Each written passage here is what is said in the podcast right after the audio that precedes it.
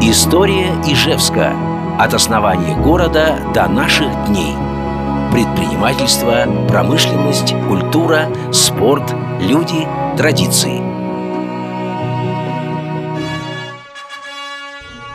Господа ижевцы, дорогие земляки, в эфире Дорожное радио и я, Евгений Шумилов, с 17-м выпуском из истории Ижевска. Мой рассказ сегодня о двух других, так сказать, исторических ижевских речках. О трех предыдущих я как-то уже рассказывал. Итак, сегодня рассказ о речке Подборинке или Подборинке или Подборной. По-разному ее называли, но всегда имелось в виду та речушка, которую называли удмурты, древние обитатели этого места, Ягул. Як плюс ул. Бор плюс низ. То есть какая-то речка, текущая под бором. Этот бор, в общем-то, до сих пор сохранился. Это ну, остатки нашего парка имени Кирова.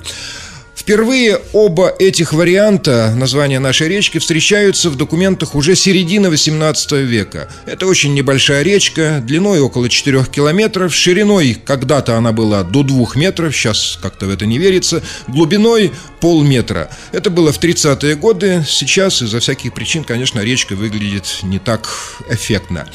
На речке была и своя деревня, ее называли в 18 веке Ягул-Чудзи речка Ягул и деревня Ягул-Чудзи, чисто удмуртская, естественно.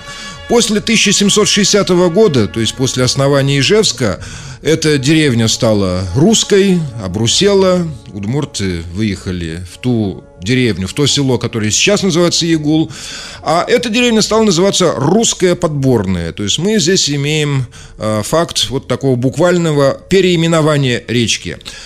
Позже, в 1870-е годы, это уже не русская подборная, а Калтама в черте Ижевска. То есть вот эта бывшая деревня, она вросла достаточно рано э, в черту Ижевска. Ну, об истории Калтамы, очень такой живописной, своеобразной, я как-нибудь еще особо поговорю. А сейчас вот именно о речке.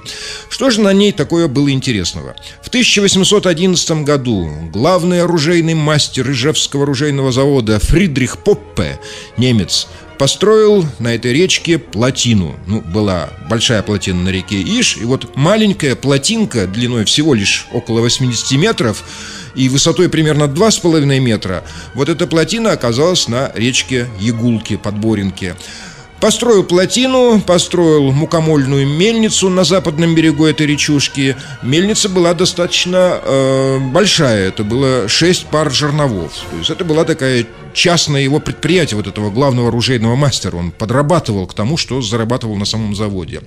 Э, Поппе умер в 1817 году, мельница перешла в казну, но казне как-то, судя по всему, не очень хотелось заниматься этой мельницей. И уже где-то лет через 30 Совершенно одрехлела мельница, плотина разрушилась, прудик ушел, и нет сейчас этого живописного очень такого э, камерного прудика на речке Подборенко. Вот бы восстановить его, восстановить и пруд, восстановить и мельницу, чисто в каких-то развлекательных, познавательных, рекреационных целях. У нас очень часто тратятся огромные деньги на гигантские, но никчемные архитектурные проекты, якобы для народа. А вот такого природного, увлекательного, камерного у нас, к сожалению, нет.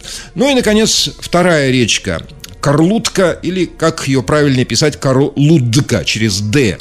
Это, естественно, чисто удмуртское название. Можно перевести как «городское поле», хотя у удмуртов, в общем-то, не было городов как таковых, но что-то подобное вот поселению э, в поле. Так. Упоминается Карлутка, так же, как и Подборенко, уже в середине 18 века.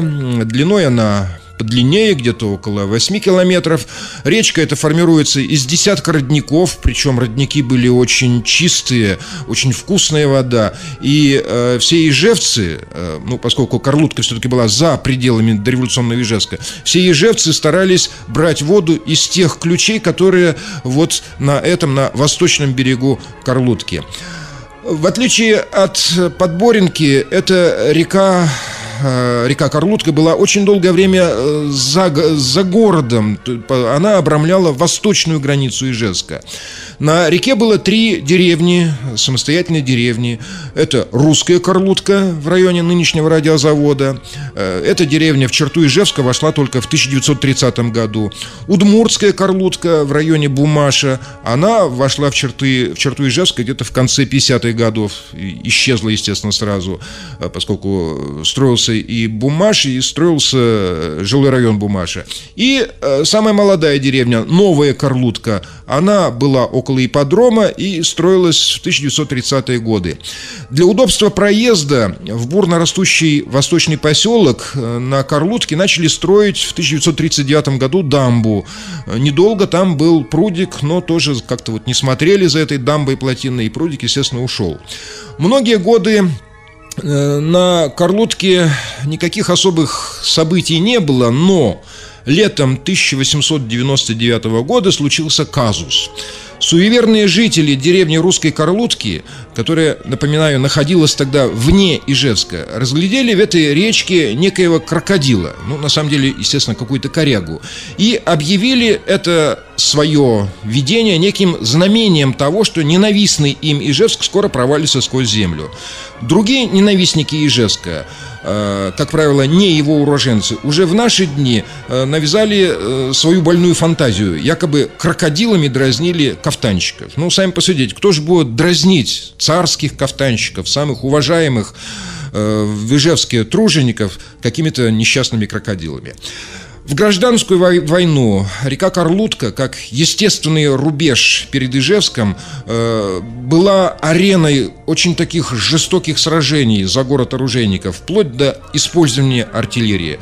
Вот такова история двух этих вроде бы неказистых речек – Подборенки и Карлутки. До свидания, до следующих встреч. История Ижевская.